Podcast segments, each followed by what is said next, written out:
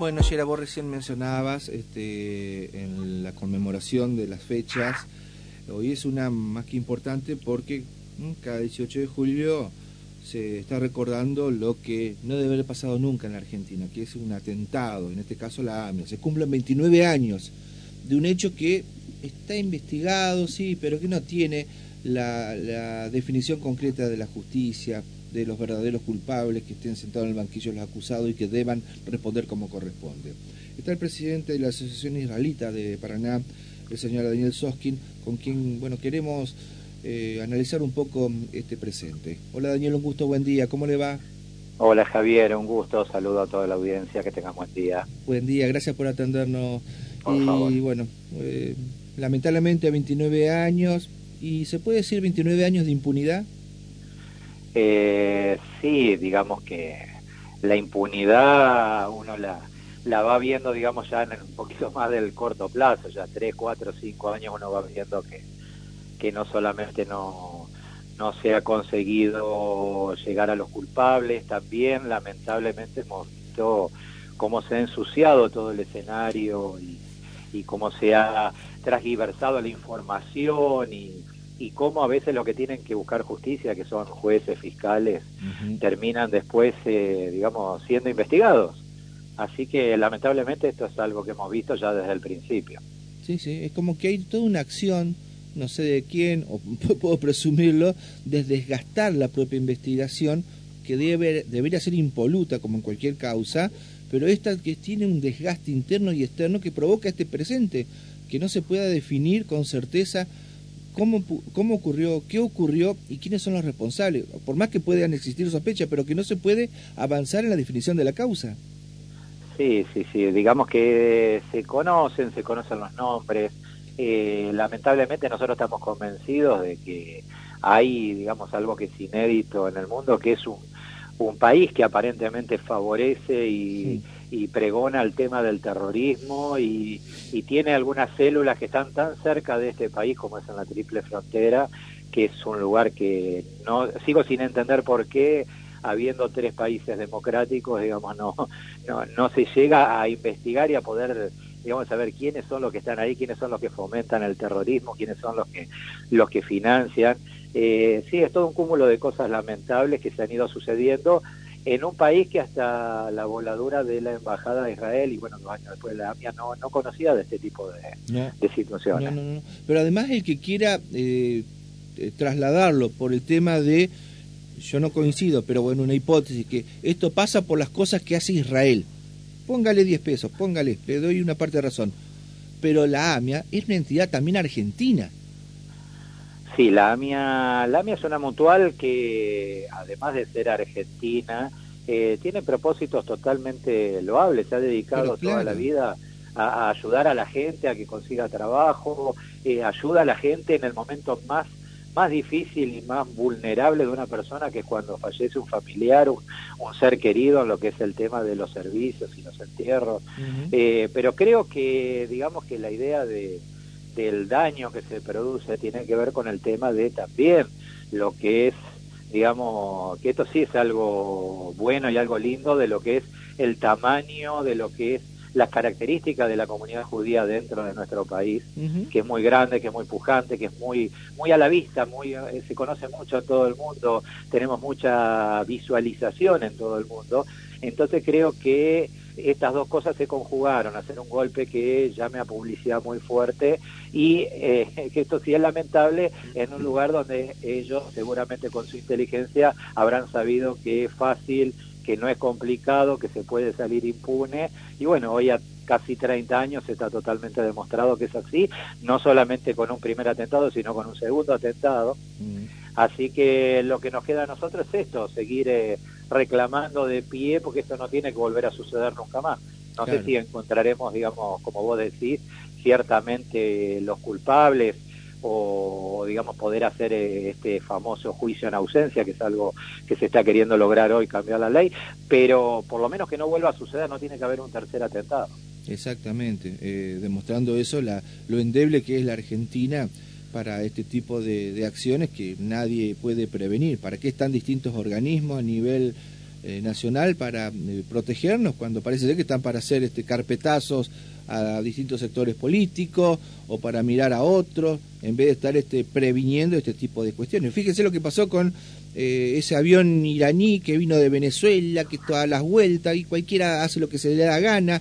mañana le cuento, ya capaz que sabe usted, ese ciudadano iraní que lo encontraron acá en Concepción del Uruguay, y bueno, mañana le dan, lo sacan de la cárcel, lo llevan a Ezeiza para trasladarlo, pero cualquiera hace lo que quiere, parece que se mete por cualquier lado, y no estoy dudando que todos sean terroristas, digo, eh, hay un proceso también de ingreso a la Argentina como en cualquier país del mundo.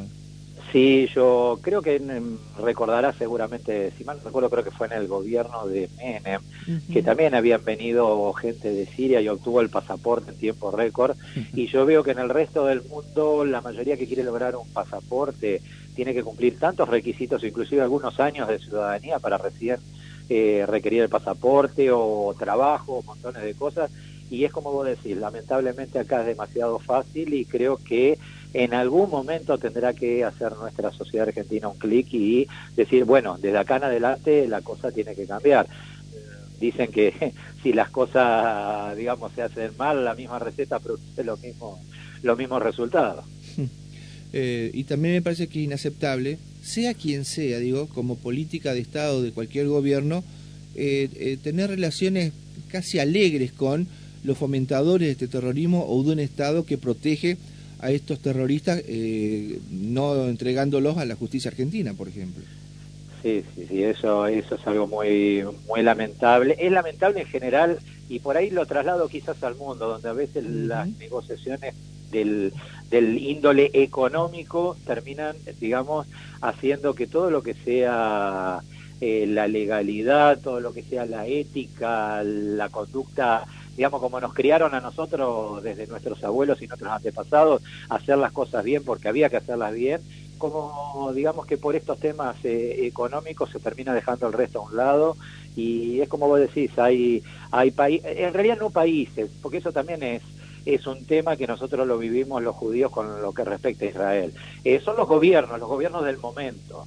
Eh, Irán ha tenido otro tipo de gobiernos en otras épocas desde el ya de Persia e inclusive anteriores y han tenido diferentes comportamientos. Por eso no no no hay que a veces ensañarse ni con los países ni con los ciudadanos porque eso ya rayaría la xenofobia y otro tipo de cuestiones. Pero sí hay con gobiernos en los cuales eh, no habría que tener relaciones y al contrario habría que ir a todos los organismos internacionales a acusar las cosas que se hacen cuando no se protegen los derechos humanos o cuando se pregona o cuando se financia este tipo de atentados donde lamentablemente muere mucho muere mucha gente que, que hace que un, en nuestra tradición por ejemplo dice que quien mata una vida es como que matar a la humanidad porque en realidad el que mata a una persona está matando también a su descendencia y a su y a la historia que pueda llegar a crear Está muy bien. ¿Cómo van a, eh, qué actos tienen preparados para esta jornada, tanto a nivel local como nacional? ¿Qué nos puede informar, Daniel?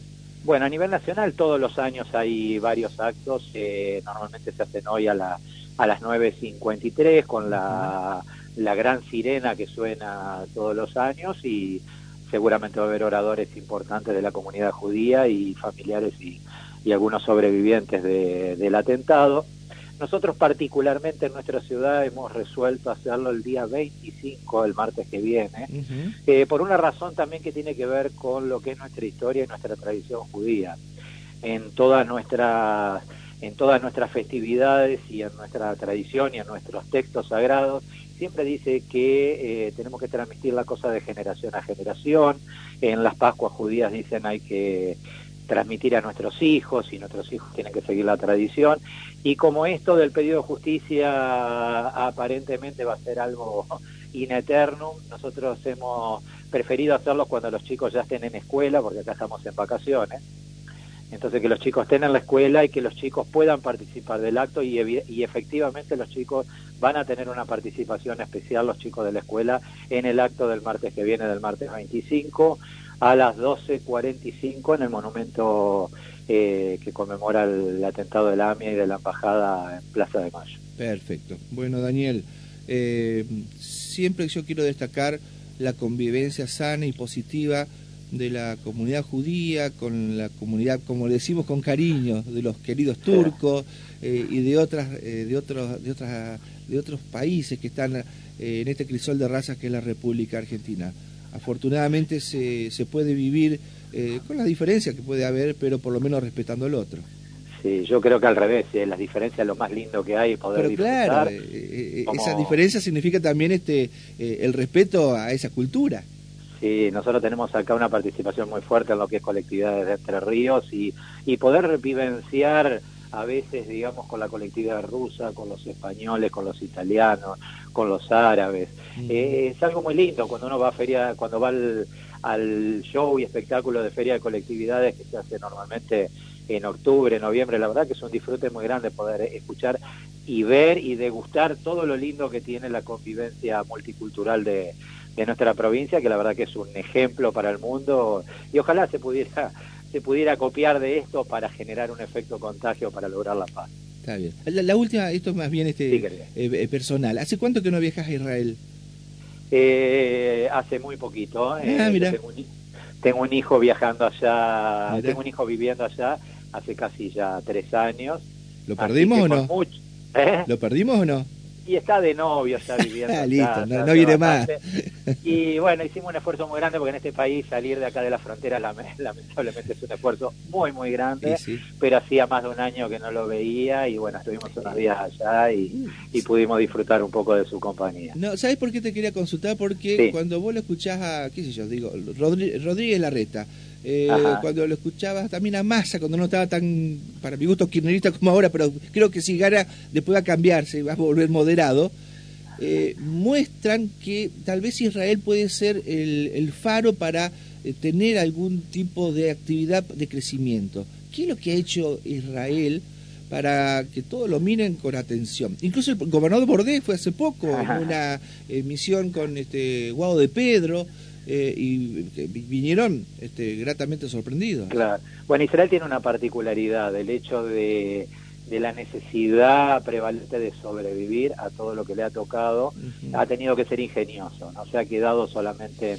en, la guerra y en devolver tiros y todo eso, sino que a, a, raíz de la industria de la guerra, bueno, que lamentablemente les ha tocado vivir, han, digamos, han surgido eh, de manera colateral un montón de gente dedicada a lo que es eh, los inventos y a buscar la forma mejor de vivir. Por ejemplo, es un país desértico que no le falta hoy agua.